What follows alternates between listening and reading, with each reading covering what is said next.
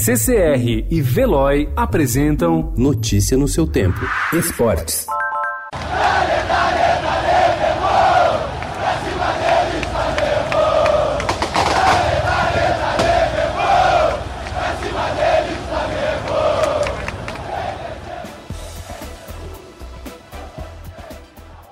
A torcida do Flamengo parou o Rio de Janeiro para se despedir de sua equipe, que depois de amanhã, 5 horas da tarde, em Lima, no Peru, disputa a partida mais importante dos últimos 38 anos, a final da Libertadores da América contra o River Plate da Argentina. Torcedores lotaram a porta do centro de treinamento Ninho do Urubu, na zona oeste da cidade, onde o técnico português Jorge Jesus comandou o último treino antes da viagem. O clima era de festa, com muitas bandeiras, fogos e com a torcida cantando cantando em voz alta, fazendo da rua uma extensão do Maracanã.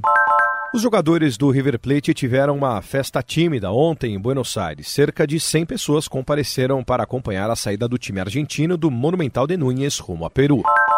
A Prefeitura de São Paulo está desenvolvendo um programa para coibir o abuso sexual contra crianças e adolescentes em seus centros esportivos. A ação envolve treinamento dos servidores públicos e criação de uma política escrita de proteção e um código de conduta com a participação dos familiares. O programa começa nos clubes municipais e deverá se estender para os clubes privados.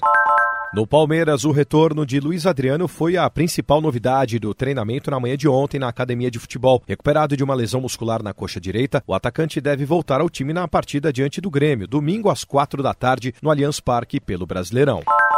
Como a gente já estava conversando, para poder já no início de janeiro poder haver essa é, renovação. Pedrinho diz que está perto da renovação com o Corinthians. Com acordo até o fim de 2020, o jogador não revelou o tempo do novo vínculo, mas indicou que está tudo encaminhado para continuar no Parque São Jorge. Notícia no seu tempo. Oferecimento de Veloy. Piscou, passou.